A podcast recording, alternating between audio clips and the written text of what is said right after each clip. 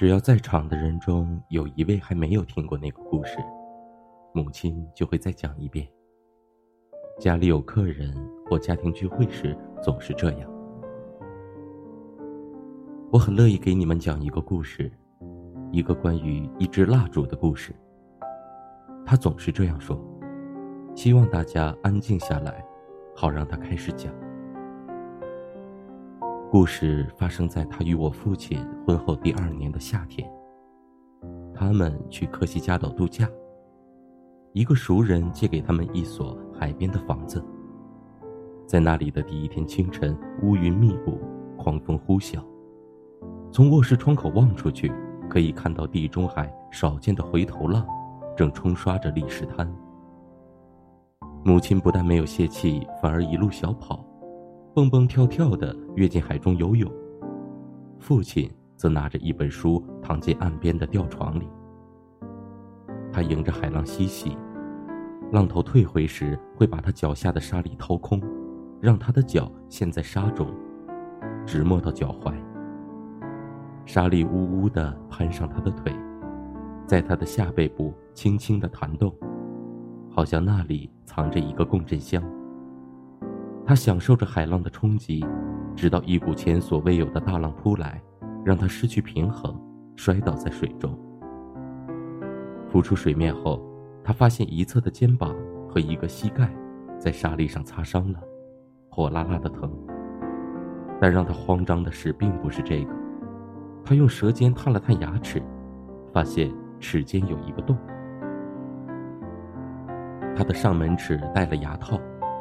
那是因为在他十五岁时有一次从自行车上摔下来，那颗牙齿几乎从根部断裂了，而海浪把那个牙套打掉了。他一路诅咒着自己的坏运气，回到岸边，给了我父亲一个滑稽的微笑。那个小黑洞令人无法视而不见。他在询问发生什么事之前，先欣赏了一会儿他丑丑的新外貌。他一直都不知道他戴着牙套。他们在科西嘉岛人生地不熟，没人能给他们推荐一个不错的牙医，母亲也不信任岛上的专家。他宁愿等回到家中。但是微笑时露出那个一点也不迷人的黑洞，令他感到很不舒服。他突然失去了对假期的憧憬。父亲试着安慰他说：“会有办法的。”肯定会有的。那所房子里有一支硕大的蜡烛，很像圣周六复活蜡烛。它占据着客厅的一角，被安放在一个铁质的底座上，颜色像新鲜的象牙。第二天清晨，父亲很早就起床了，剩下母亲一人睡在床上。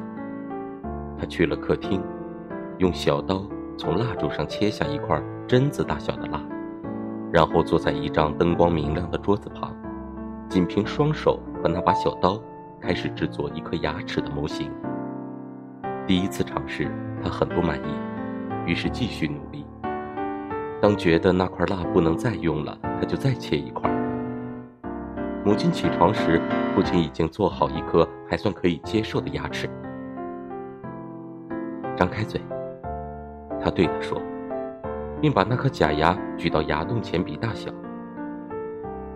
你打算把这个安到我嘴里？暂时也许能用。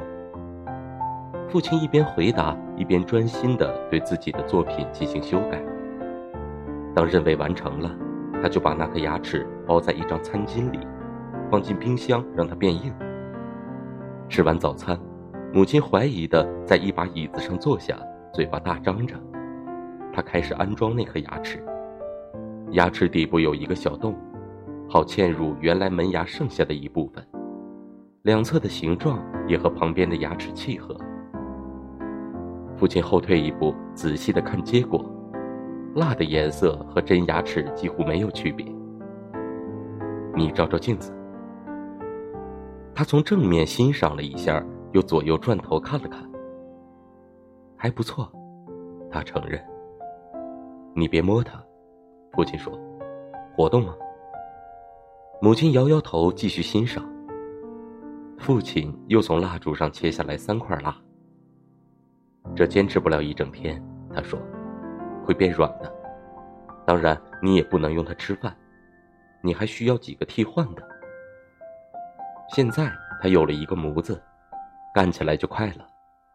他又做出来三颗牙齿，在冰箱里冷冻后装进一个药盒，递给了他。那么现在咱们可以出去散步吗？母亲重拾微笑，开心的同意了。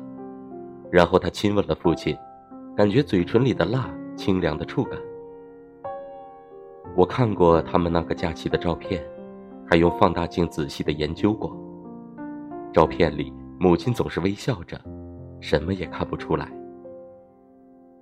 用蜡做的那些牙齿拯救了那个夏天。他总是这样肯定地说。每天清晨，父亲总是天一亮就跳下床，弯着腰专心致志地雕刻着蜡块，眼镜都滑到了鼻尖上。他尝试用不同的工具，争取把牙齿做得越来越好，但总是遗憾细节处处理的不够满意。然后母亲在打开冰箱取早餐牛奶时，总是能看到四颗假牙躺在一颗洁白无瑕的餐巾上，仿佛圣物似的。到了该回家时，母亲想把剩下的蜡烛带走，她说谁也不会需要这支蜡烛了。但这对他却有着重要的意义。父亲说：“不至于如此，他看不出带走这支蜡烛有什么意义。”母亲很恼火，也就没有费神的去说服他，直到用湿蜡纸和几条毛巾把那只蜡烛包起来，塞进了手提箱。回到家以后，他把蜡烛安置在餐厅的一角，然后去找牙医安了新的牙套。故事通常在这里结束。接下来，第一次听到这个故事的人总是对父亲大加赞扬，他们夸赞他在那个假期中的表现。大家一致认为那毋庸置疑是爱的证明。母亲也这样默认。